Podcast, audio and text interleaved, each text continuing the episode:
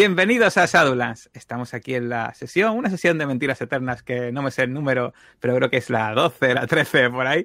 Y estamos de vuelta en la ciudad de Nueva York después de que intentasen o quemasen una mansión en Los Ángeles donde se encontraron detrás de un cuadro. Ese cuadro que tienen enrollado y guardadito, se encontraron una boca que les atacó y después de que saqueasen parte de la biblioteca de esa mansión, la mansión de Samson Trammell, es el lugar donde esos mexicanos estaban vigilando y trajeron al pobre Lee Dempson secuestrado a esta casa. Después de todo esto que ocurrió en la ciudad de Los Ángeles, nuestros investigadores volvieron a la ciudad de Nueva York.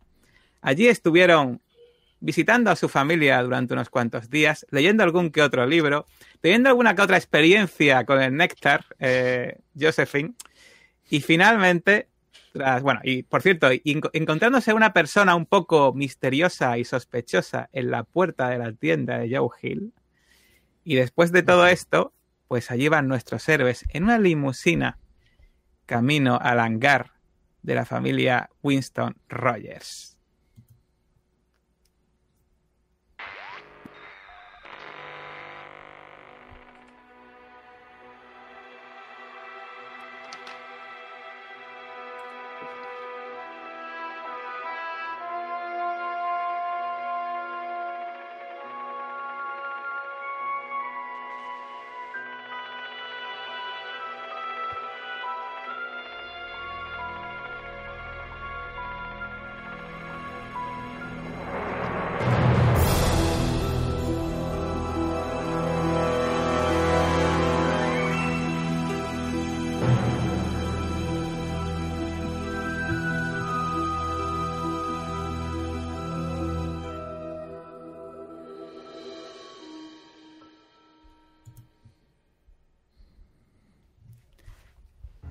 Hace una mañana relativamente calurosa en esta, este abril del año 1937. Se escucha algún que otro insecto fuera de eh, este hangar. Este hangar donde está esperando Janet Winston Rogers. Donde aparca cerca la limusina que os ha llevado hasta allí. Y veis como Janet está acompañada de alguien. Alguien a quien no conocéis. Es una mujer de aspecto. parece bastante endeble. Va con un vestido eh, bastante amplio.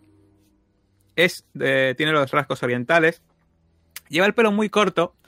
Cortado de forma eh, eh, que parece que está casi como pegado al rostro. Porque cuando gira la cabeza apenas se mueve. Pero según os vais acercando, veis que sus movimientos son pausados y calmados. Y su respiración pues es bastante, bastante tranquila y como si no fuese con ella la cosa. En el momento que os acercáis, pues Janet eh, os saluda y os dice, eh, buenos días. Eh, pues ha pasado, ha pasado los días que me dijisteis y aquí está, aquí está la persona que me pedisteis.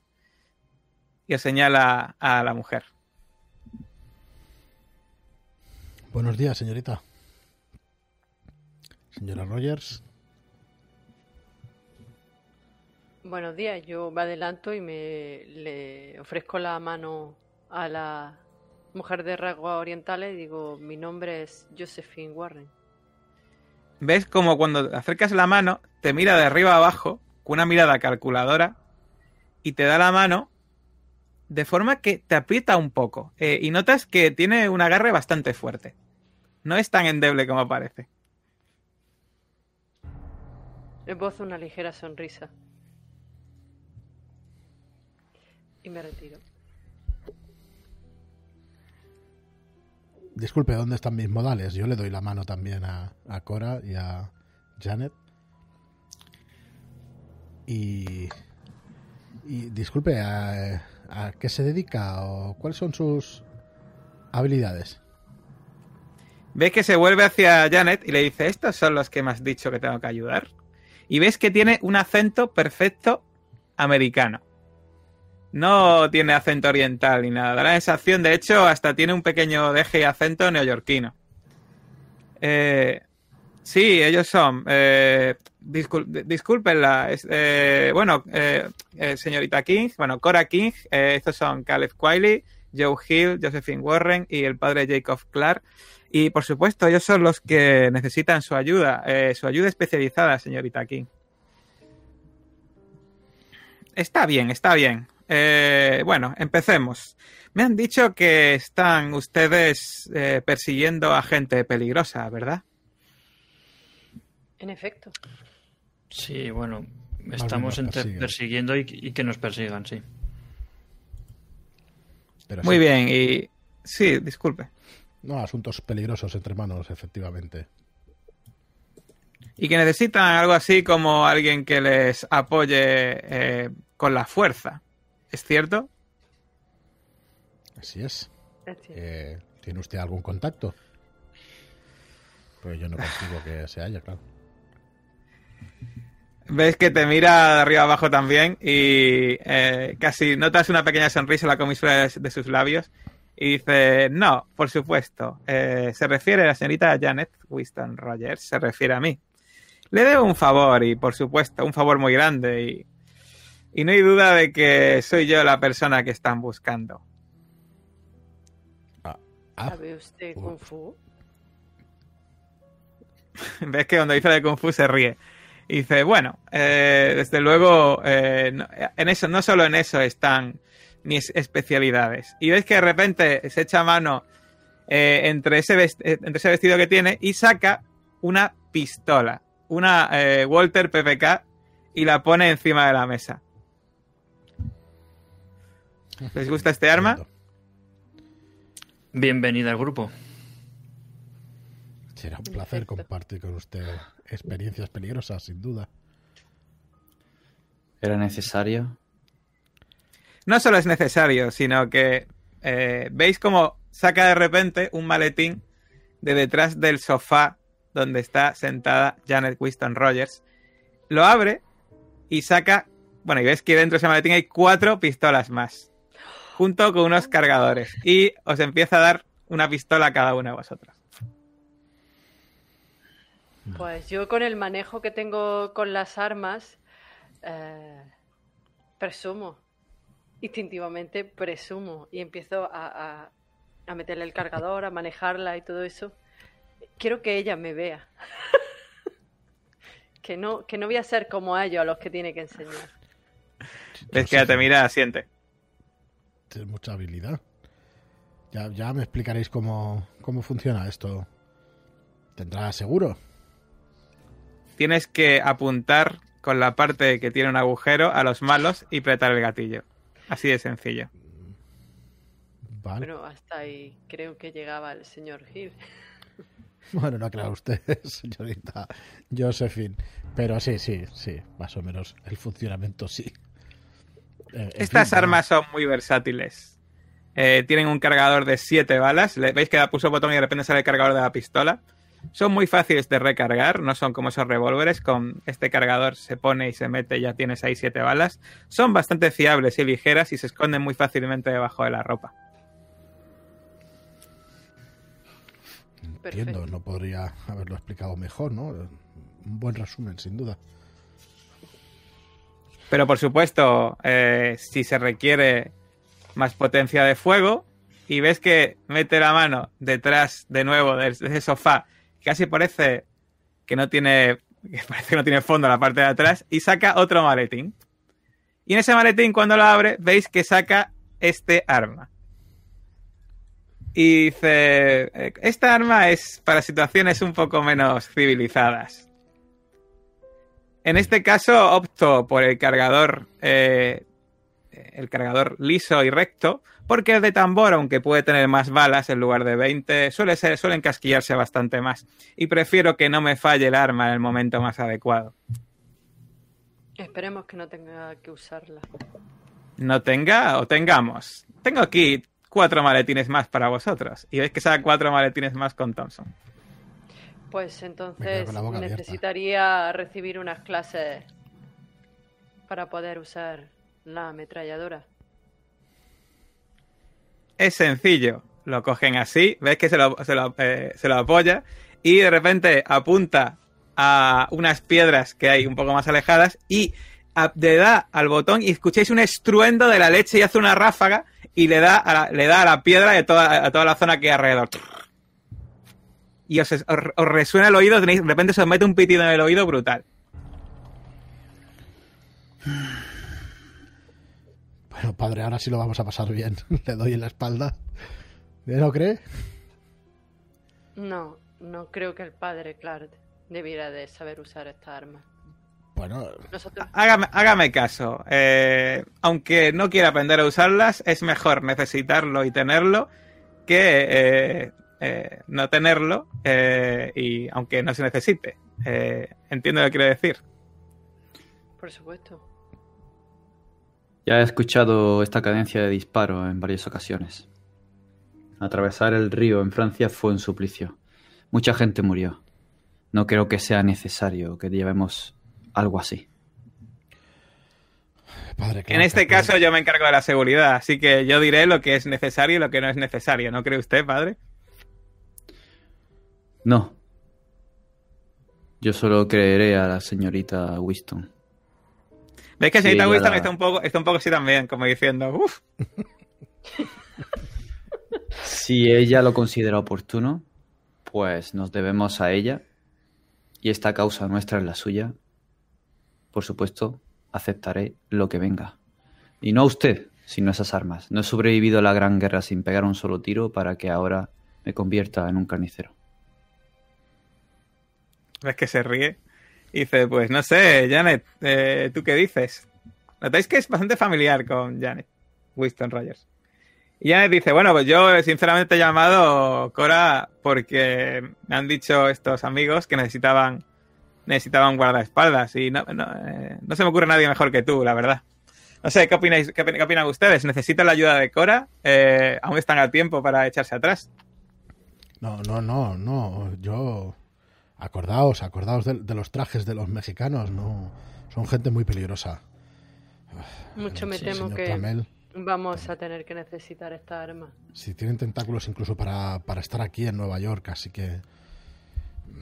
Aunque no las utilicemos, pero serán. Serán. Bueno, el que las vea saldrá corriendo, sin duda. ¿Ves que coge, eh, ¿ves, ves que Cora coge una pistola y eh, le da la vuelta eh, y se la atiende al padre y le dice, ¿puede usted bendecir el arma si quiere, padre?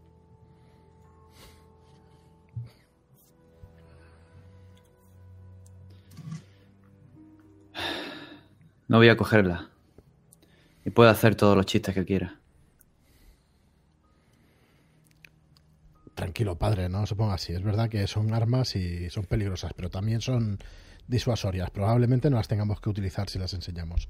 En cambio, si no las tuviéramos, no sé usted, pero, pero ha sido muy peligroso todo lo que hemos vivido hasta ahora. ¿No cree? Tenerla siquiera junto al bolsillo. O en una de esas carteras que vamos a llevar. Es una tentación para utilizarla. Bueno, no lo piense más. Es seguridad. No, Yo- estoy de acuerdo. Yo no voy a coger ningún arma. Entendería que ustedes la cojan. Yo me debo a mi fe. Y creo en el poder de ella. Yo miro a Caleb como buscando un poco de ayuda. Tenemos que descubrir una gran verdad. Y para eso, al menos hasta lo que conocemos en este momento, será imprescindible que sobrevivamos. Siendo pragmáticos, creo que será de gran utilidad. Tanto su conocimiento como sus armas. No. El padre Claro es el único que no está corrompido en esta habitación. Bueno, no sé de su Estoy vida, señora Winston y señora Cora, pero preferiría que él no cogiera ninguna arma. Yo Está bien, está bien. Siempre puedo llevar dos. Y se guarda la pistola del padre, se la guarda ella. Bueno, Janet, ¿vas a soltar la, la pasta o qué? Eh, tenemos que irnos. Estos amigos tienen que ponerme al día de lo que, de lo que ha ocurrido en esa ciudad de Los Ángeles y por qué, y por qué tengo que guardar las espaldas. Desde luego, eh, me gustaría saber todo antes de a saber lo que me enfrento ahora en el avión. No se preocupe que la pondremos un día. Tendremos tiempo, son un montón de horas de vuelo. Así que no se preocupe.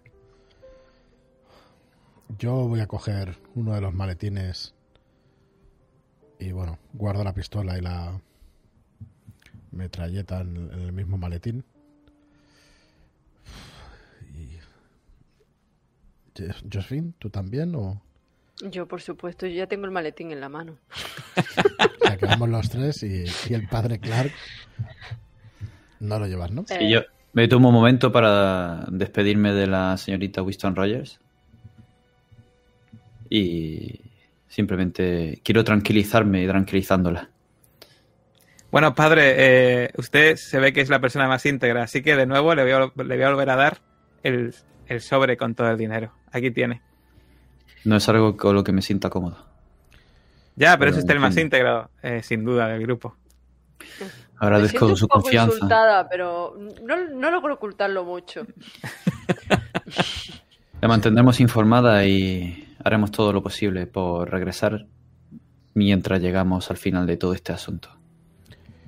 Lo haré por usted, lo haré por su padre. Señores, antes de partir, eh, no le, ¿por qué no le damos un último vistazo a ese lienzo enrollado que no hemos visto en estos días? Lo llevan encima, ¿verdad?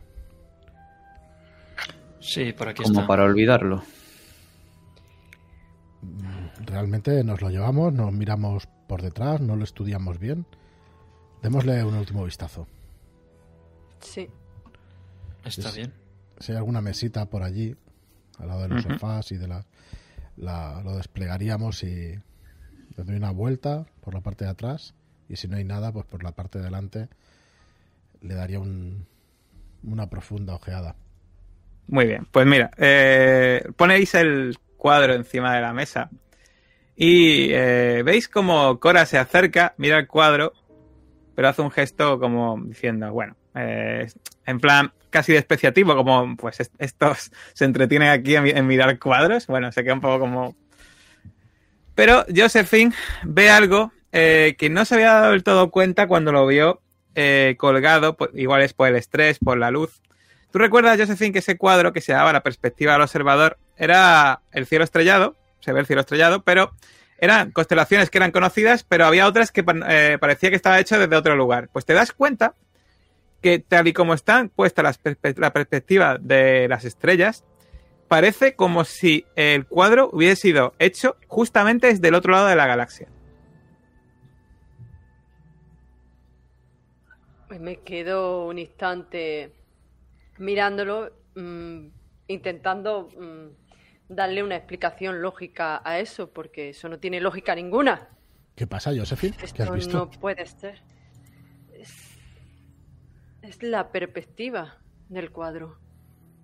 ¿Cómo la perspectiva son? No os resulta curioso. Yo lo digo como si ellos supieran de, astronomía también. Fíjese, y le señalo las constelaciones en las que realmente se ve diferente. Aquí, aquí. Es como, como si se hubiera dibujado o tomado esa fotografía desde otro lado de la galaxia. ¿Cómo? Y eso es Imposible, exacto. Entiendo su, su sorpresa. Yo tengo conocimientos de ello, señor. Pues alguien con esos conocimientos ha pintado el cuadro, no sé, artísticamente. ¿Con qué conocimientos? Nadie ha podido estar al otro lado de la galaxia. Bueno, igual se la depende del concepto que tengamos por estar. Explíquese, señor Willy. Soy toda oídos. Tu o no tu Siempre consideramos que, o al menos de manera sencilla, consideramos que estar en un sitio es estar presencialmente, físicamente, pero existen otros planos desde los que se podría obtener una perspectiva como esta. Por ejemplo, para nosotros, los simples mortales, sin muchos conocimientos en estos ámbitos, es eh, sencillo imaginar o el plano más cercano que tenemos es el onírico un podría ser producto de un sueño, pero existen, como digo, otro tipo de planos en los que a través de los que se puede viajar parte de nuestra esencia, no tiene por qué ser nuestro cuerpo físico. ¿Está usted hablando de los viajes astrales? Es una manera de llamarlo, sí. Eso no está demostrado, señor Willy. Ya, claro, pero eso no quiere decir que no existan. Tampoco quiere decir que existan. No, pero le estoy intentando dar una explicación. Bueno, creo que cuando, antes de que acabe este asunto, probablemente tengamos una explicación para ello. No olviden dónde lo encontramos y lo que había detrás. Lo sé. Como Calle, yo, calle. No No quisiéramos recuerdo- recordarlo. Es como si estuviera en ese momento, en esa habitación, mirando otra vez mm, en, en shock la, la mandíbula rota por Pues tira gordura. el puñetazo del Perdón. señor Gil. No, no, no. ¿Qué qué? No soy, tan- no soy tan malo. No, no, no, no, ya lo he pillado, ¿no? ¿Cómo está. su antebrazo, Kyler? Ah, Todavía lo recuerdo, gracias por preguntar, padre, pero se, se recupera bien. Fue peor como creo que para ustedes el shock que nos produjo ver eso. Bueno, sus consecuencias fueron físicas también. Sí, por supuesto, pero ya ve, las, conse- las consecuencias físicas se curan con medios que conocemos. Déjame que le eche un vistazo. Sí, por supuesto, gracias. Cuando estáis ahí viendo esto, veis como Cora eh, se acerca al cuadro y lo mira y os pregunta, ¿habéis robado este cuadro vosotros? Sí. Pues os recomiendo que la próxima vez lo robéis con el marco. Dan mucho más dinero que si lo cortáis por los lados, como habéis hecho aquí. Nuestra intención no es venderlo, señorita Cora. Bueno, nunca se sabe cuándo te va a hacer falta pasta. Bueno, por ahora no es que nos falte. Quizá. Es que re- reconoce su, eh, reconoce esta obra o cree que su calidad puede venderse. No hay duda de que algún ricachón pagaría por una obra como esta, pero así cortada por las esquinas, aunque conozco a uno eh, en, en- en Queens que seguramente podría ponerle un cuadro y que quedase como nuevo y el ricachón no lo notaría. Bueno, lo Claro, tenemos claro. en cuenta. Le echo un vistazo a la herida de, de Caleb. De- todavía me acuerdo de los dientes amarillos asquerosos y temo que tenga una infección. Pues nada, yo creo que le hicisteis una, una sanación ahí guay, ¿no? Y más o menos, pues lo tiene. Le queda todavía la marca, obviamente, pero lo tiene bastante cicatrizado. Sí, y esa marca no solo está en el antebrazo. ¿Cómo? En fin, señores, supongo que. Se quedó en mi mente también. Ah, eh, señorita Rogers nos haría el favor de guardar el cuadro. Sí. no me parece Por supuesto, por supuesto. pasearlo. Y por cierto, si encuentran a alguien, eh, si vuelven a encontrar de nuevo esos matones que me dijeron que se encontraron en, en, en Sabana, eh, otra de las grandes ventajas que tiene ir con Cora es que sabe algo de, sabe algo de siamés. ¿No es cierto, Cora? Eh, pues sí, algo, algo entiendo. eh, para comunicarme, un poco lo mínimo, algo puedo leer. No crean que soy una gran erudita de ese idioma, pero algo sí que entiendo. ¿Está usted entrenada para situaciones? No tiene nada que ver con el entrenamiento, sino con mi familia. Entiendo, disculpe, no quería ofenderla. Bueno, en fin. Creo que es momento de, de marcharnos. Subamos a ese trasto. Una cosa, eh, os voy a compartir eh, eh, la hoja de personaje de Cora King. Eh, si queréis que alguien lea el trasfondo y la personalidad para que os hagáis una idea más o menos de qué palo va y ya pues veis la hoja de personaje, ¿de acuerdo? Perfecto. Eh, pues venga, si queréis lo leo. Trasfondo. Cuando ocurrió el crack del 29 tenías 17 años. Quedaste huérfana tras el suicidio de tu padre, sin familia y sin hogar. Solo quedaba la calle. Rebuscar entre cubos de basura y robar bolsillos siempre era mejor que la prostitución, y te dedicaste a eso con todo tu empeño. Un, año después conociste a Charlie y empezasteis a hacer pequeños timos, sacando el dinero suficiente como para poder vivir de ello. El día que cumpliste 21, atra- atracaste un banco, tú sola. Cuando se lo has contado a alguien, nunca te han creído. Ni siquiera te ha creído ese cabronazo de Charlie. Personalidad. Solo te sientes viva cuando estás haciendo algo. Algo de verdad, algo importante, algo que marque la diferencia. Casi nadie es capaz de distinguir algo que marca la diferencia de su agujero del... Bueno, ya te haces una idea. No es que no te guste la gente, sino que te gustaría que todos estos que se consideran a sí mismos civilizados comprendieran por un momento todo que todo aquello que consideran tan importante, su bonita, su bonita cubertería de plata, su betún para los zapatos y su preciosa rutina diaria, en realidad no lo es tanto. Al final, lo único que tienes es tu vida y lo que haces con ella. Y no vas a malgastar la tuya, eso está claro. Y bueno, pues es de trasfondo de profesión criminal, ¿vale? O sea, ya os hacéis una idea de, del palo de que va esta, esta, esta muchacha. Muy bien. Y bueno, pues podéis le le imagino que podéis dar a la pestaña de Character Sheet y ver todos sus atributos y demás, ¿vale? Sí. Pues su especialidad, pues básicamente es cerrajería, supervivencia y las habilidades interpersonales y sobre todo, pues el atletismo, la escaramuza, las armas de fuego, etcétera, ¿vale? O sea, básicamente eh, lo que estáis buscando, ¿no? Sí, sí, sí. Sí, tiene pinta. Buena pinta. Muy bien, pues partamos, ¿no? Eh, no quiero perder más el tiempo y, y quiero que me cuenten exactamente a, que- a lo- a lo que nos estamos enfrentando.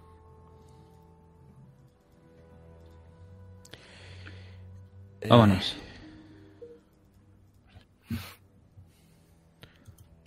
Sí, sí. Vayámonos. Bueno, pues yo imagino que os despedís de Janet, os montáis en ese avión. Ese avión que, bueno, eh, recordad que es un, eh, es un avión Douglas eh, DC-2 modificado y que os va a llevar, eh, gracias a vuestro piloto, a Frank Kels, a la Ciudad de México con simplemente con un, con un repostaje en medio y ya está, ¿vale? Así que tenéis varias horas de viaje. De hecho, eh, teniendo en cuenta que es por la mañana, eh, vais a llegar eh, por la tarde, de forma que vais a poder buscar un hotel casi y ya pues vais a tener que descansar allí en la Ciudad de México, ¿de acuerdo? Y nada, pues partís y vais hacia México. Ah, mientras cambio la música y pongo ya la música de México, ¿qué le vais a contar a Cora? Yo me muerdo el labio y dejo que mis compañeros les digan. Mm, para mí ya ocultar información a los que ahora se están levantando como nuestros enemigos ya me cuesta. Y mentir y hacerme pasar por quien no soy también. Así que espero que no tener que guardarme nada y si quieren ocultarle algo que sean ellos. Cuento el dinero y después sacaría una Biblia. Eh, mire, Cora, el, el tema del asunto es delicado. Mm, Resulta que estamos metidos en, medio de una conspiración mundial. Miro a Caleb y a Josephine como para decirles, sé que el padre Clark no, no querrá meterse en esto, como para decirles que si quieren explicar algo que, que pueden meter baza cuando quieran. El asunto es delicado, la, la conspiración es mundial, tiene ramificaciones por todo el mundo y es un tema de suministro de drogas, distribución. Es una banda criminal. Cuando digo lo de la banda criminal, la miro. La miro muy serio. A ver si da nociones de saber de lo que le hablo. Y, y bueno, no voy más allá del, eh, del tema criminal y del tema pecuniario y todo eso. Le hablo de la droga, pero no toco temas sobrenaturales, digamos. Lo que sí estamos envueltos en una especie de conspiración de, bueno, de secta más bien. Un- tiene un comportamiento sectario y hacen cosas muy raras y Todo, todo, eh, todos los grandes distribuidores, distribuidores de drogas se comportan casi como si fuesen sectas. ¿Qué droga se refiere usted, concretamente? Le queda todavía un poco... ¿Opio? No, opio no. no. Una que se llama, o la llaman néctar. ¿Ves que hace, ves que da un poco respingo? Y dice, he escuchado hablar de ella recientemente por Nueva York, pero eh, hasta ahora no he podido, no he podido verla, ni he conocido a nadie que la haya consumido.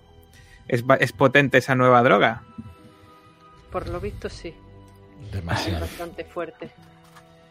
Por lo visto, ¿no? Demasiado, demasiado, sin duda. Y bueno, ya sabes. Los miembros de la secta, por lo visto, la toman. Y que me queden Eh. claro, ¿ustedes quieren detener, detener, el, detener la distribución de esa droga o hacerse con el control de su suministro? Queremos averiguar qué es lo que le ocurrió al padre de Janet, que para eso nos ha contratado. No, no queremos tener ningún. No queremos distribuir nada de eso, no nos dedicamos a eso. Queremos ayudar a la señorita Rogers. Pues debe dar bastante pasta. Pero bueno, yo he dicho, he prometido que les ayudaría, así que lo que ustedes digan. Si hay que acabar con esa distribución, se acabará. No hay ningún problema. ¿Cuál es su vínculo con la señorita Roger? Bueno, digamos que eh, me ayudó eh, en el pasado, cuando mi agente de la condicional eh, iba y no iba a tener más remedio que hacer que volviese al trullo. ¿Ya ha pagado su deuda con la ley? Bueno, eh, no del todo, pero ya sabe que nunca se acaba de pagar la deuda del todo. Bueno, las condenas se supone que tienen un principio y un final. Sí, pero es lo bueno de eh, la ley en eh, nuestro país. Y cuando dice nuestro país lo remarca, ¿vale? Eh, Es lo bueno de, la de las condenas en nuestro país, que no se, no se cumplen en la totalidad en las cárceles. Imagino que eso no será problema para moverse a través de este, nuestro país, ni de cualquier otro. No, por suerte el avión de Janes no pasa por aduana. Donde esté el dinero. Ah. Pues sí, es una suerte.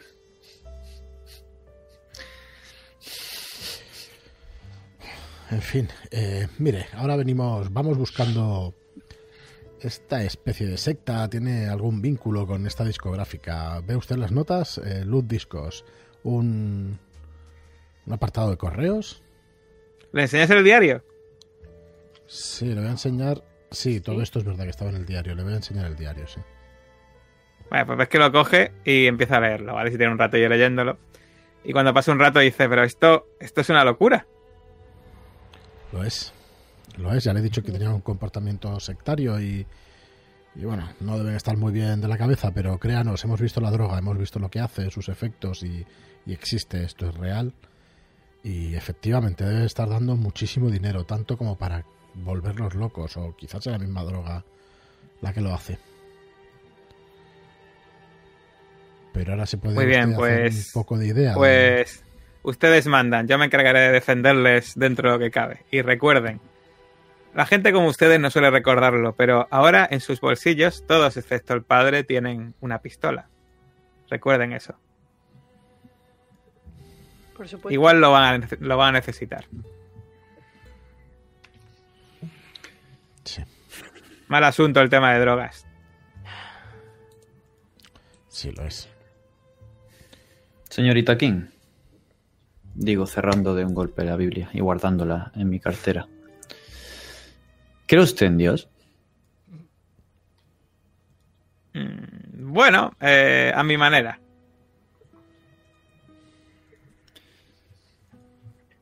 ¿Y cree en el diablo también? Es Por una supuesto. consecuencia directa. Por supuesto. Pues puede que se nos estemos enfrentando a un diablo. O al mismísimo diablo. Pero ¿sabe lo malo que tienen los diablos? Que si se les mete una de estas entre ceja y ceja, también palman. Igual a este no, ya veremos.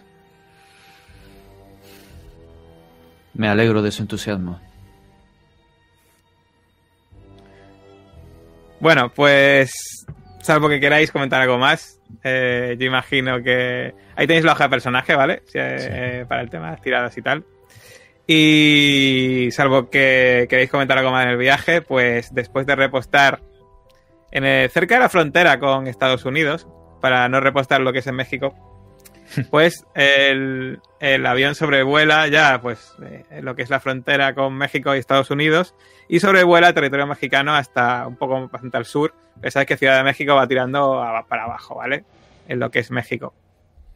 Y finalmente, atardeciendo, pues llegáis al aeropuerto de Valbuena, en la Ciudad de México. Como siempre os digo, de hecho, eh, mientras os cuento esto, eh, tenéis en la pestaña ambientación en Ciudad de México, vais a tener ahí unos cuantos anuncios, eh, unas imágenes de algunos mexicanos de la época y alguna imagen de México también de la época, ¿de acuerdo? Tenéis ahí si queréis ir viéndolo. Bueno, eh, ya sabéis, una pequeña introducción que os hago siempre de, los sitios donde vais. Bueno, la Ciudad de México, obviamente, es el centro neurálgico político y financiero y también cultural del país de México.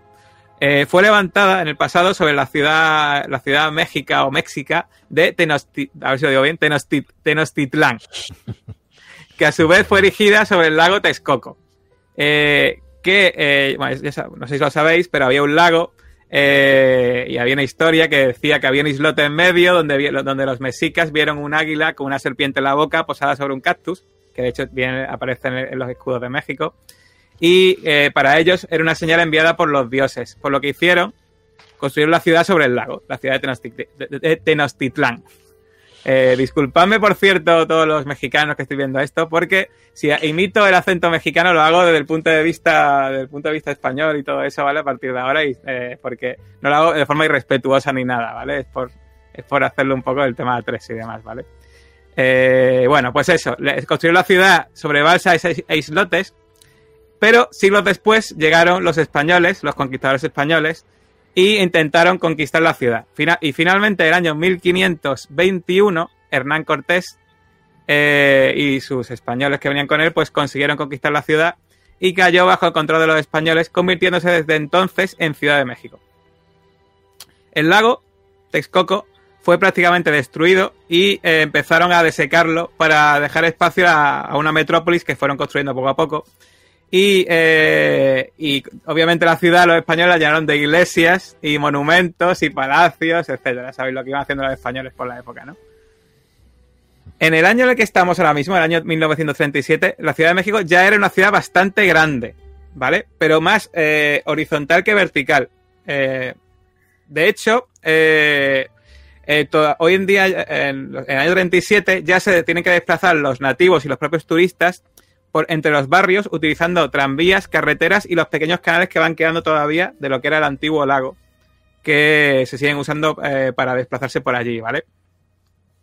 Y bueno, pues obviamente es una ciudad, una- tiene un montonazo de cultura, eh, tiene algunos edificios más modernos, otros más coloniales todavía, eh, mezcla un poco la, la- la arquitectura tradicional mexicana y eh, hay muchos yacimientos arqueológicos por la ciudad, obviamente, porque ese lugar eh, bulle de antigua cultura de los eh, mexicas, ¿vale? Los mexicanos.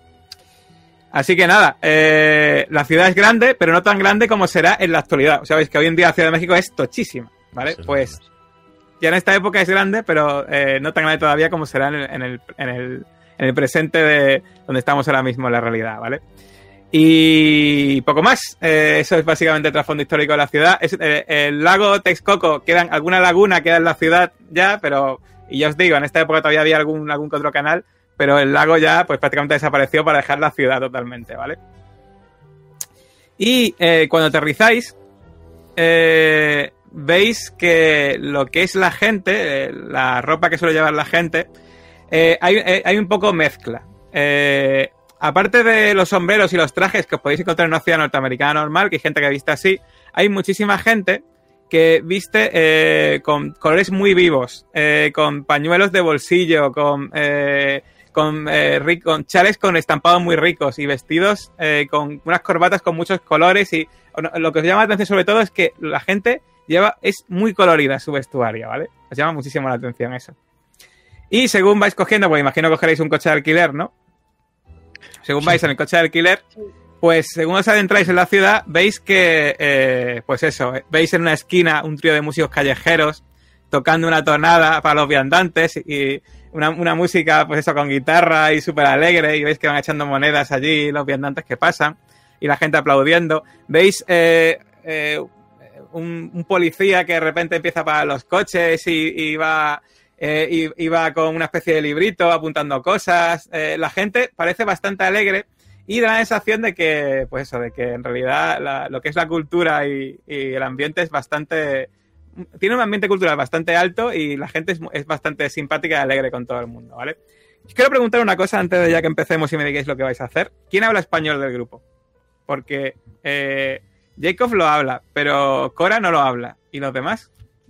Yo es que no me he puesto todavía idioma, ¿es verdad? Pues mira. Eh, es- está muy bien no haberse puesto idiomas porque te da la opción de ir por la campaña poniendo una razón para ponerte el idioma que quieras, ¿vale? Vale. Yo voy a hablar algo de italiano. No, el padre no fue el único que visitó Europa en la Gran Guerra. Así que seré útil en otro lugar. Muy bien. Tengo dos puntos, tenía latín y me pondré italiano y, y ya estaría. Vale. Bueno, pues, ¿qué vais a hacer? Eh, es- está atardeciendo. De hecho, empieza a ser. Empieza a ser ya un poco sombrío lo que es el. lo que es la luz de las calles. Empiezan los colores a ser cada vez menos vivos. Empieza a ver, pues eso. eh, eh, unos veis, empezáis a ver a hombres eh, aparentemente un poco bebidos, sentados en alguna esquina, según vais pasando con el coche. Empiezan empieza ya a acercarse lo que es la noche. ¿Cuál es vuestra idea? Imagino buscar un sitio para dormir, ¿no? Tal cual. Sí. Os pregunto, Pero- ¿hay...? Sí, dime, dime. Un sitio intermedio, ¿no? No quiero en un sitio de mala muerte que haya por ahí cerca, un barrio de esos con delincuencia. No, no, no, no quiero dormir con la pistola bajo la almohada. O sea, en un barrio en plan tipo colonial, típico mexicano, que, que vais pasando, de hecho, según pasáis con el coche, que veis, pues eso, muros cubiertos de yeso y estuco, mucho ladrillo visto, eh, contraventanas con, eh, eh, pintadas con colores, eh, eh, balcones ornamentados con, con flores a lo mejor, con barandilla de hierro forjado. Ahí no, ¿no? El sitio, el sitio, el sitio típico mexicano no, vais más para el centro, ¿no? Zona un poco más occidentalizada, ¿no? Sí.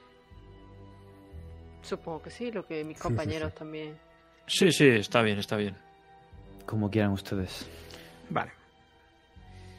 Pues nada, eh, vais para el centro de la ciudad y empezáis a ver el cambio. Hay un cambio bastante brusco en el momento que empezáis a llegar a lo que es el centro. Empezáis a ver, de hecho, edificios que os recuerdan algunos que visteis en, que visteis en Nueva York, en Los Ángeles. Edificios Art Deco de fría piedra y cristal, eh, cuadrados, y empieza a haber edificios de más altura. Y eh, veis que las escaleras de incendio son totalmente nuevas y relucientes, no como las que habéis visto en la zona un poco más tradicional. Incluso veis que tienen farolas, eh, que en la zona, en la zona anterior eh, parecía que era como lámparas de gas, eh, ya sabéis, de estas antiguas. Hmm. Pero aquí no, aquí tienen farolas eh, que iluminan, iluminan la zona, que se encienden de hecho antes de que se haga de noche, e iluminan perfectamente las calles. Y llegáis a un hotel, pues, que tiene pinta de que es carete, pero bueno, que desde luego no se parece en nada a los que habéis visto en la zona, en la zona un poco más pobre. ¿Os quedáis ahí? Yo creo que esto es un buen lugar. ¿Habéis visto ahí? sí, hasta, es hay intermedio farolas, entre lo más esperaba. rico y lo más pobre, ¿no? Es que no hay, es que te llama la atención que no hay, eh, parece que se pasa de mucha pobreza o de cosas que a ti te Ah. parecen pobres a de repente a cosas bastante opulentas. Es como, de hecho ha habido un cambio súper brutal de la zona central a la zona más exterior que, de la que habéis venido. Bueno, pues entonces entramos en este.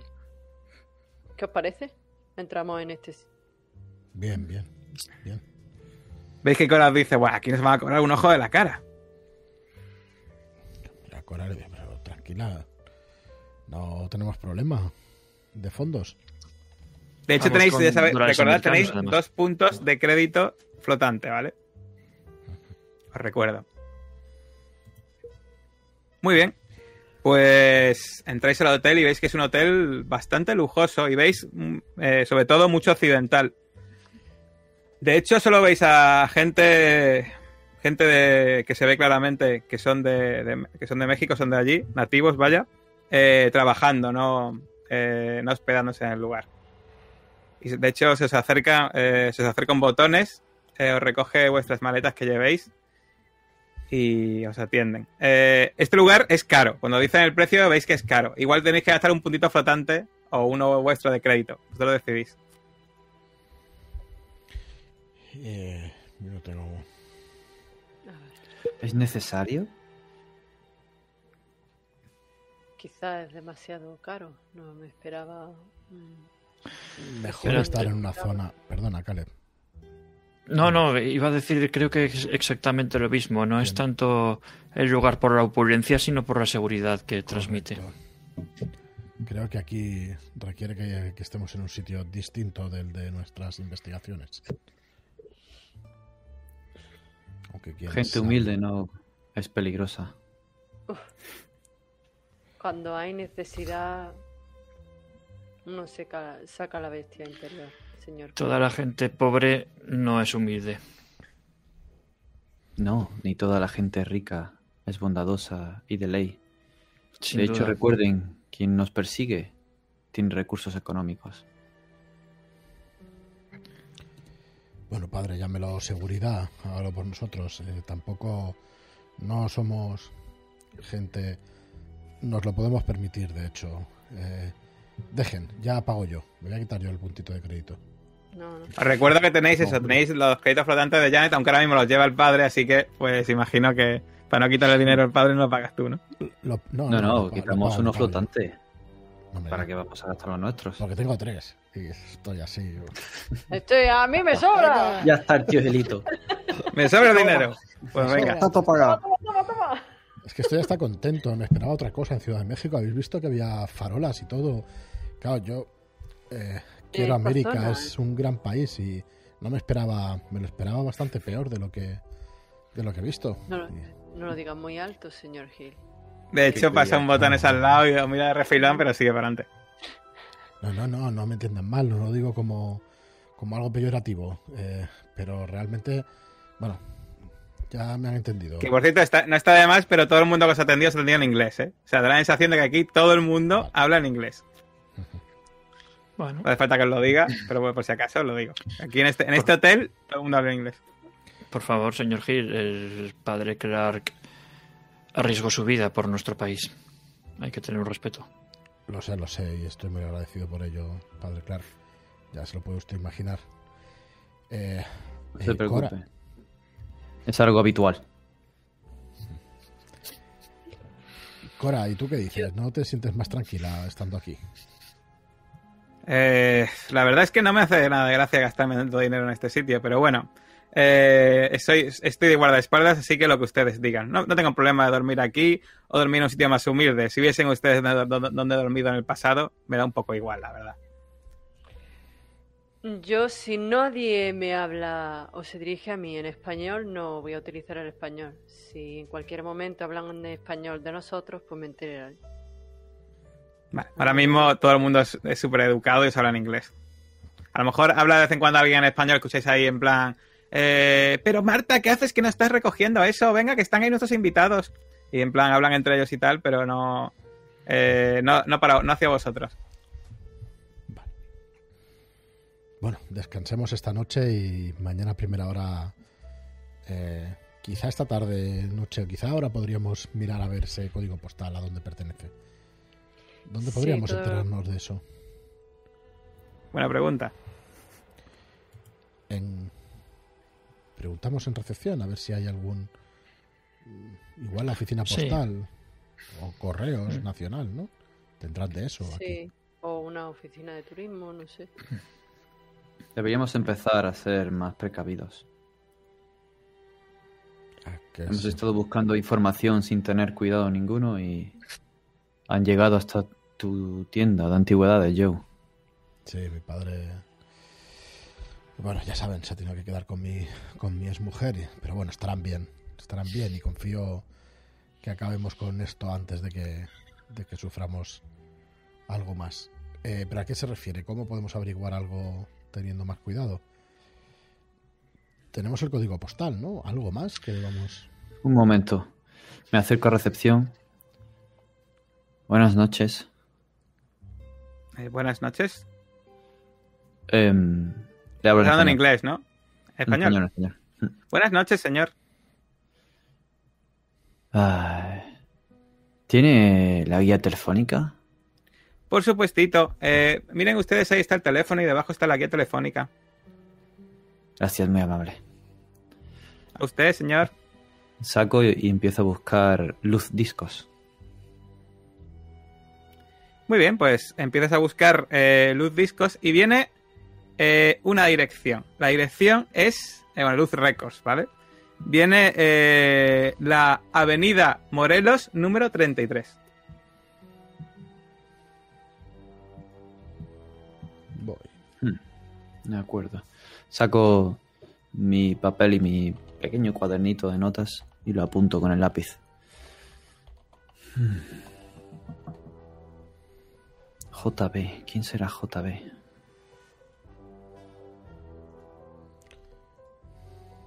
Habrá que averiguarlo.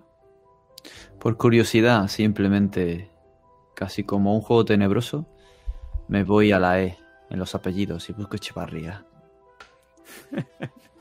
Bueno, pues hay varios Echevarría en Ciudad de México. Pero ningún Ramón. No esperaba tampoco que estuviera en la guía telefónica, pero sonrío y vuelvo con ellos. ¿Y de la luz?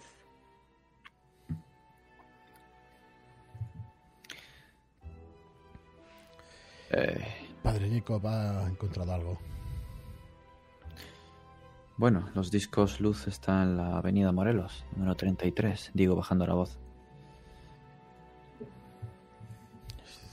Una cosa voy a comentar, ¿vale? Los apartados de correos, eh, generalmente, eh, en, bueno, en esta época, no son, porque creo que en la actualidad el apartado de correos es para ocultar tu dirección, ¿no?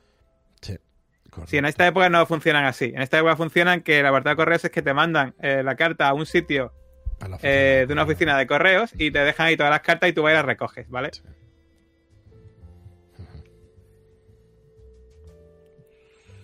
Lo digo porque para que lo sepáis, ¿vale? Sí, sí, es que quizá lo que primero tendríamos que hacer es, además de conocer el sitio físico de, de Discos de la Luz, ver si tiene correspondencia de, de Tramel esta gente. Si por lo que sea no han pasado a buscarla en unos días, igual nosotros podemos pasar y recogerla.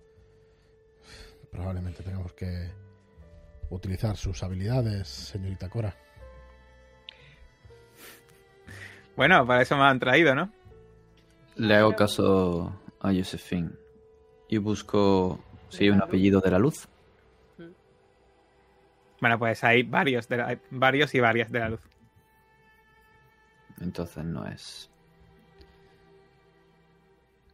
No ha habido suerte. No. Bien. A mí me duele la espalda del viaje en avión, ha sido muy largo. No sé ustedes, pero creo que una buena cena. No me extraña que le duele la espalda, padre. Está, está usted siempre demasiado rígido. Déjese un poco. Hágase un poco así y relájese, padre. Hmm. ¿Cenamos? Por supuesto. Pues nada, eh, vais a cenar, ¿no? Y os ponen, eh, os ponen com- la comida, una comida que se asemeja como si fuese comida occidental, pero lo veis que está un poco especiada. Eh, y está un poco picante, ¿vale? Eh, se pone la lengua un poco así, como no estáis acostumbrados todavía, empecéis a beber agua. Leche. Y-. Se me cae una lagrimilla.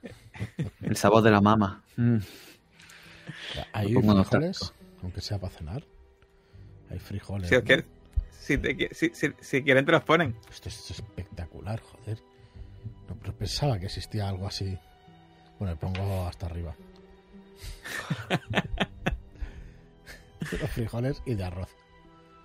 Al día siguiente hay que tener cuidado si se sientan al lado tuya, ¿no? Sí. Ya, por supuesto. esta Yo lo tendré muy en cuenta.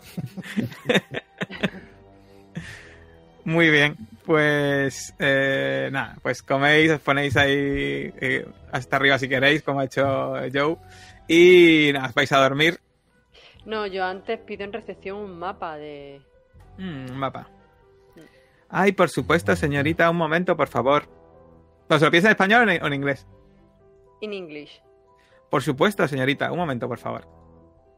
Y eh, veis que, eh, pues eso, saca unos cuantos mapas y, y te lo pone ahí y te lo cobra a un precio que obviamente será desorbitado para Ciudad de México, pero para ti pues, no supone nada.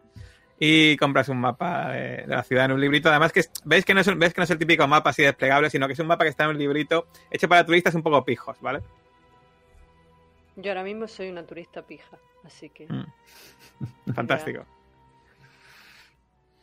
Eh, pues sí, Dale, dale. lo subo a la habitación y llamo a las puertas de mis compañeros. Aquí tenemos un mapa. Vamos a ver dónde está la dirección de Disco de Luz. O Disco Luz. Los discos.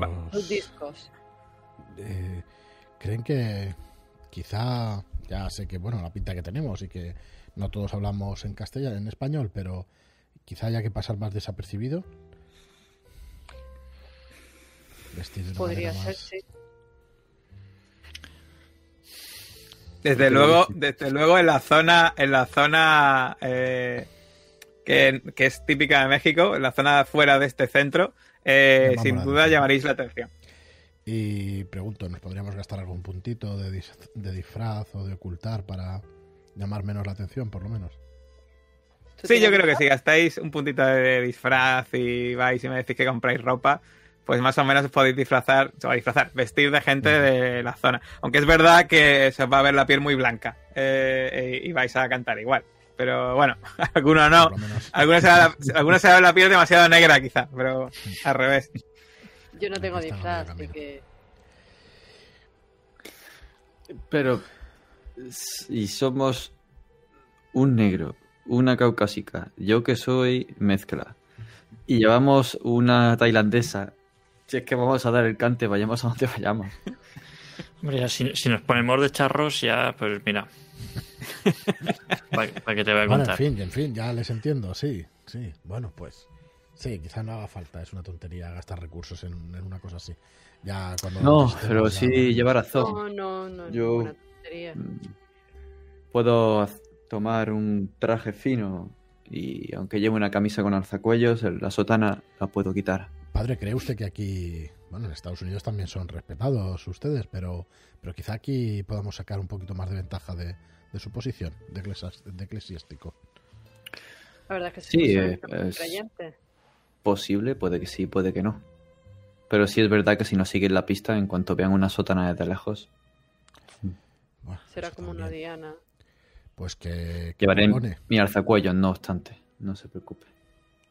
No, si propone usted pues vestir un poco más de paisano, pues a mí me parece estupendamente también. Nada, como ustedes quieran. Después de aquella fiesta, estoy dispuesto a vestirme de cualquier cosa, prácticamente. Veis que Bueno. Cora os mira pero no dice nada. Se queda como fiesta. Sí, con Sí, un poco pues- largo. Dale, dale. Volvamos al mapa, sí. Vale, pues nosotros estamos aquí. Señalo con un círculo. ¿Y los discos está? Y Luz Disco está. Lo busco. Bueno, pues empecéis a buscar esta avenida Morelos. Está, eh, y veis que es una avenida bastante larga que atraviesa pa- una gran parte de Ciudad de México de este a oeste. Y está en la zona, eh, en la zona de Coyoacán, ¿vale? Que es una zona que claramente es la- una zona de, cla- de casas coloniales, eh, más, más clásicas y demás. Eh, así que nada, pues obviamente tendréis que ir a una zona no tan opulenta como este centro de la ciudad para, para visitar este Luz Records. Eh, Caleb, por su conocimiento en antropología, pero no en geografía, busca si en el mapa de la ciudad hay algún tipo de pirámide o estructura similar. Eh, pues eh, a lo mejor, eh, no sé, a lo mejor algo que imite, pero si te refieres a algo antiguo, hay Sí. zonas, hay zonas con ruinas que quizá alguna podría ser alguna pirámide antiguamente, sí. Él quiere identificar zonas de poder y aparte porque sabe que allí se realizaron sacrificios humanos.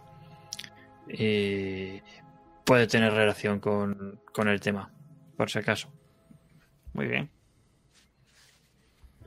Pues sí, Cora, cuando estuvimos en Los Ángeles, aquello fue bastante, bastante gracioso. Una fiesta, tenía que usted haber visto a- al señor Willy eh, cómo se mimetizó con, con aquella fiesta, con elegancia, con un caballo incluso.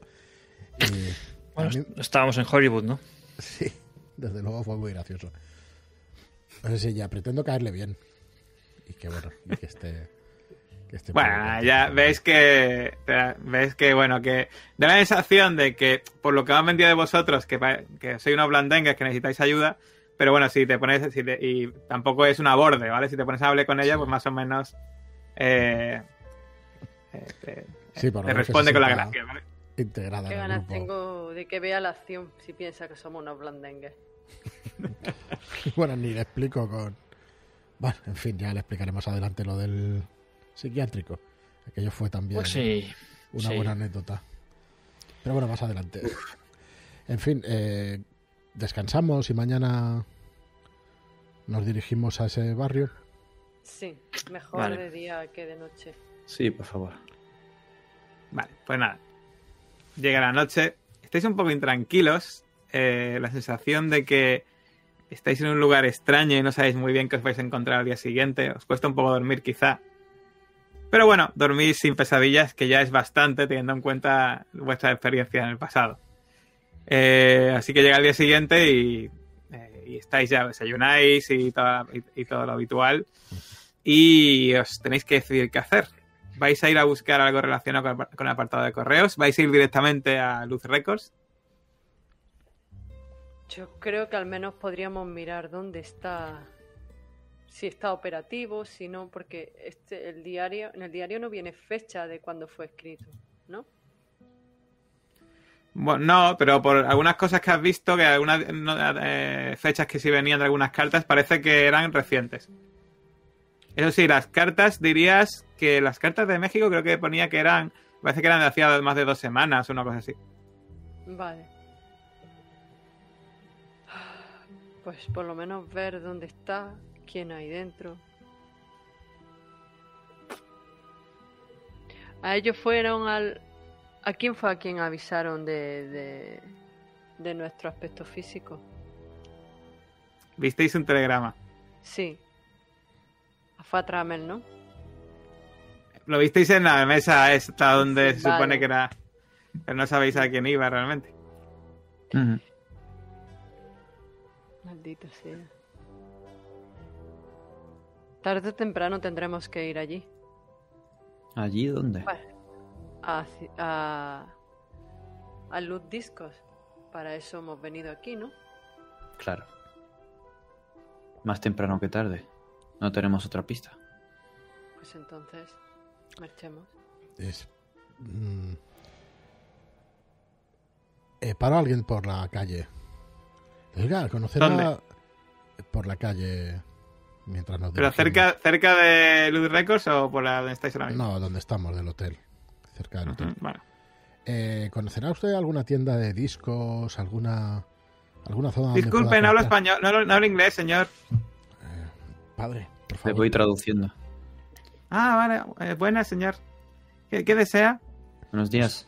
Querría saber si, si aquí, por aquí hay algún alguna zona de discos donde podamos comprar unos discos, música. Ah, pues eso tendrán que irse ustedes a otro barrio. Por est- Tendrán que irse ustedes a otro barrio, porque por aquí, por esta zona, para comprar discos está un poco... Aquí esta zona hay, sobre todo, eh, edificios de ricachones y cosas de esas, ya sabe usted. Vale, vale, entonces, eh, eh, más por... ¿Nos puede decir la calle o alguna zona? O preguntamos Sí, por supuesto. Si van ustedes hacia el norte, y le dice una dirección para una tienda de discos. Hay unos discos buenísimos allí. Muchísimas Los últimos gracias. álbumes. Pues, eh, encantadísimo, muchísimas gracias. En menudo lugar. A ustedes. Vaya usted con Dios. Y con usted. Ah, ese es un tío. He visto, la intención es, es ver, no sé chicos, igual esta es una discográfica importante del país y a lo mejor podemos sacar algo antes de, de llegar allí. Sencillamente por ver si, si tienen Pero distribución. quizás nacional. debamos de preguntar conforme nos acerquemos más. Sí, si quieren, pasamos por allí, preguntamos un momento, serán cinco minutos. A ver si tienen Ujú. algún tipo de, de disco. ¿Por qué no? ¿De acuerdo? Bueno, pues entonces imagino que vais eh, hacia esa tienda de discos. Eh, en una calle ya, eh, de nuevo ya eh, os adentráis en estos barrios, eh, pues ya con casas coloniales, eh, edificios bajos, muy coloridos, eh, con mucho estuco, pero ya veis que, bueno, mu- muchas, ya sabéis, muchas mantitas con muchos colorines así, ¿sabes? Pero obviamente ya pues no se ve la opulencia que se veía en la zona central. Y cuando paráis el coche de cerca, pues entráis en una tienda, en una pequeña tienda de, donde tienen pues eso, pues muchos álbumes muchos discos y puestos en, en pequeñas estanterías de madera, un poco precarias, pero eh, que hacen la función para tenerlas bien. En el momento que entráis, eh, veis que se, se os acerca una mujer, una mujer eh, que tiene ya alguna cana en el pelo, pero que sin duda eh, eh, tiene la tez, la tez así morena y la nariz respingona y tiene bastante belleza, una belleza resplandeciente. Dice, buenas, buenas señores, ¿qué desean? En español, ¿no? Supongo. Eh, por supuesto. No son ustedes de por aquí, ¿no? Buenos días, señora. Buenos días. Miren ustedes todos los discos. Tenemos aquí, pues, tenemos aquí eh, mucha oferta. Pueden ustedes mirar. Por aquella zona allí están los discos, los discos americanos, si quieren ustedes mirar. Y por aquí tenemos discos de aquí de la región. Gracias. Vamos a quedar por allí. Se sienta en, un- en la banqueta, os, os mira a ver. Eh, padre, claro, usted mientras ve si hay algún disco, eh, yo voy a comentarle a Cora, mire, no es la primera vez que, que nos siguen por nuestras pesquisas en otras ciudades. Eh, abre usted bien los ojos y tenga mucho cuidado. Siempre los tengo abiertos, pero no se preocupe. Pero lo haré con, si le tranquiliza, lo haré con, con más atención. Gaste usted lo que necesite de sentir el peligro. Estas cosas.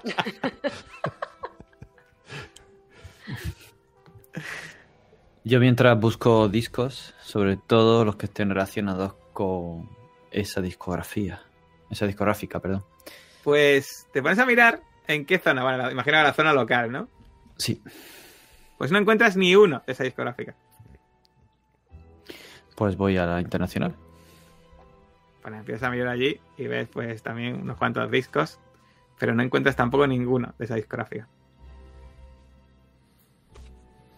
Curioso. Lo comento. No parece haber distribución. Tiene que ser un encargo bastante, bastante, privado. bastante privado, pero una discográfica que mantenga su nivel vendiendo. Hablamos de No, mucho no, dinero. No lo entendería. O vende muy caro, o realmente no es el principal negocio de su dueño. Quieren enseñarle a la dependienta a ver si Sí. lo conoce. Me da que no, pero bueno, por descartar al 100%. Eh, No sé si es sí, lo prudente. veo apropiado. Hmm. Y me quedo mirando a Caleb. Chipita en móvil. Vale, bueno, sí, en definitiva, si no se encuentra es como si fueran desconocidos, ¿no? O quizá lo tengan solo para iniciados. quizás tengan Ah. una puerta trasera con un negocio clandestino. Me parece un poco difícil de... Bueno, no lo, si no lo enseñamos no lo podemos averiguar, pero yo confío en su criterio, ¿no? Bueno, como estáis ahí en plan corrillo a la tienda, se os acerca de nuevo la dependiente y dice, señores, ¿desean algo? ¿No ha encontrado ningún disco de su interés? Caleb sonríe. No, realmente no. ¿Tú, no- ¿tú lo has entendido, Joe? No, la verdad. No, yo eso, no digo nada. Miro a, a mis compañeros. Díganme. ¿Lo enseñamos o no? Creo que hemos venido aquí para esto. Yo Además, voto que no. Miramos a, miro a Cora y le digo, dos para dos. Tienes que romper el desempate. No, Ha venido para eso. Todos de acuerdo. Vale, pues Eh, dejémoslo, no. No sé ni de qué están hablando, así que decidan ustedes. Venga, no, no perdamos el tiempo. Si tanto si es una cosa como si otra, todo indica lo mismo. Es una cosa clandestina, así que si no lo tienen en público, yo creo que poco más podremos sacar. ¿Ves que cuando me ha preguntado y habéis puesto entre vosotros y no habéis dicho nada en inglés, ha quedado un poco como. Señores, Disculpe, señora. Es que mis compañeros y yo, que hace tiempo que no estoy apegado a esta, mi tierra materna, pensaba que iba a encontrar algún disco de rancheras que ellos pudieran entender. Pero Ay, no pues creo tengo aquí unos discos buenísimos de rancheras, espérese. Y eh, ves que se va para, para los discos y te saca tres, tres o cuatro. Este seguro que lo va a entender muy bien. Hasta canta un poquito en inglés en el estribillo. Claro, a eso me refería, que ellos pudieran entender. Ay, pues este disco le va a venir perfecto. Hágame caso, soy experta. Y ¿Se lo envuelvo para regalo? entre usted y yo, ellos no se entienden. ¿No cree que, que la ranchera está un poco, pues, desvirtuada si está cantada en Al, inglés? contra, al contrario, yo creo que es una, es, es una buena variante. Pero si quiere algo más purista, mira, tengo aquí el disco de Hernán Gutiérrez, mire. Y se te trae, te trae un disco. Hombre, sigo siendo el rey. Eh, casi prefiero que, que ellos puedan entenderlo un poco. Ay, pues este, este que recomendé antes, este es un cliente duro, ¿eh? Me lo llevo, me lo llevo entonces. Muchas gracias, señora. Ay, muchas gracias, señor. ¿Con qué pagas? Pues si hemos cambiado dinero con pesos, si no, pues con dólar. Pues imagino que sí, ¿no? Habréis cambiado dinero, ¿no? Sí. Bueno, Yo- pagas con unos pesos. Miro la conversación divertida. Y ves el intercambio ese de, de ese disco con el dinero. Y nada, ya salís de la tienda con un disco de ¿Qué has rancheras. comprado, Clark? ¿Qué has comprado, Jacob? Empiezo a leer las que vienen, a ver si alguna me recuerda a mi infancia. De hecho, viene A una por cada lado, porque te recuerdo que los discos solo cabe una canción por lado. Así que has comprado dos rancheras, eh, técnicamente. Y nada, a ver si alguna... Ah, esta me suena que la cantaba mi madre cuando limpiaba. Lo digo en inglés. Vamos a morir por tu amor. Eso es Eso es por ranchera. Sí, Caleb, yo no lo entiendo. Incomprensible. No lo sé, yo. Entre Néctar, un país extraño, yo qué sé. Estoy un poco perdido, yo también. Sí. Prosigamos, prosigamos. Mira, Vamos, vamos en dirección a. Mañanita de campo de Gardel, mira. Ahora, luego se las pongo. Me suena ese tal Gardel. Sí, pero de Argentina. Sí, pero cantaba ranchera. Bueno, Eh, entonces, eh, eh, vamos yo a imagino la discográfica. que vais a dirección a la discográfica, ¿no? Sí. Bueno, pues mientras cogéis el coche y os dirigís en dirección a la discográfica, pues vamos a hacer un pequeño fundido en negro. Y eh, vamos a. No vamos a irnos muy lejos, ¿vale? Vamos a irnos a, a- vamos a, irnos a una ciudad de aquí mismo, eh, de aquí mismo de México. Estamos en una calle, en una calle también de casas coloniales, con, eh, con muchas flores, eh, mantas colgadas, mucho colorido. Y según vamos recorriendo esta calle, de repente vemos una casa con la ventana abierta, de la que sale el sonido de una canción. El sonido de una canción que si estuvieseis allí, o estu- estuviesen allí vuestros personajes, podrían escucharla, podrían reconocerla, porque es la canción que Josephine eh, escuchó y le puso bastante más a tono cuando estuvo, cuando tomó el néctar. Nos adentramos en esta casa a través de las cortinas, esas cortinas coloridas, y vemos que en un gramófono está puesto el disco de, de- de la Luz Records, y sentado en el sofá hay un hombre que parece que está, no sabéis si no se sabe si está disfrutando o inconsciente, pero está totalmente desnudo mientras escucha la música que sale de este gramófono. Y aquí acaba la sesión de hoy. ¿Qué, qué será lo que está ocurriendo con estos discos? Bueno, pues lo averiguaremos quizá en otra sesión en el futuro, si es que nuestros héroes sobreviven o dejan de comprar rancheras. Lo- no sé, lo descubriremos más adelante. Y pues bueno, como siempre, espero que os haya gustado la sesión. Eh, nos vemos en la siguiente. Y como hice el otro día, voy a poner la música de final de créditos que me gustó mucho de esta Mentiras Eternas.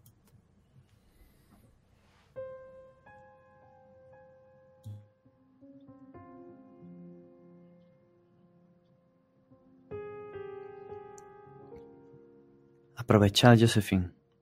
Ya lo tenéis medio hecho.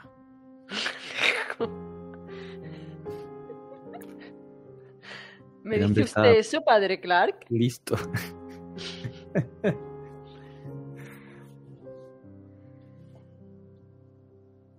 ¿Se puede uno colar por la ventana?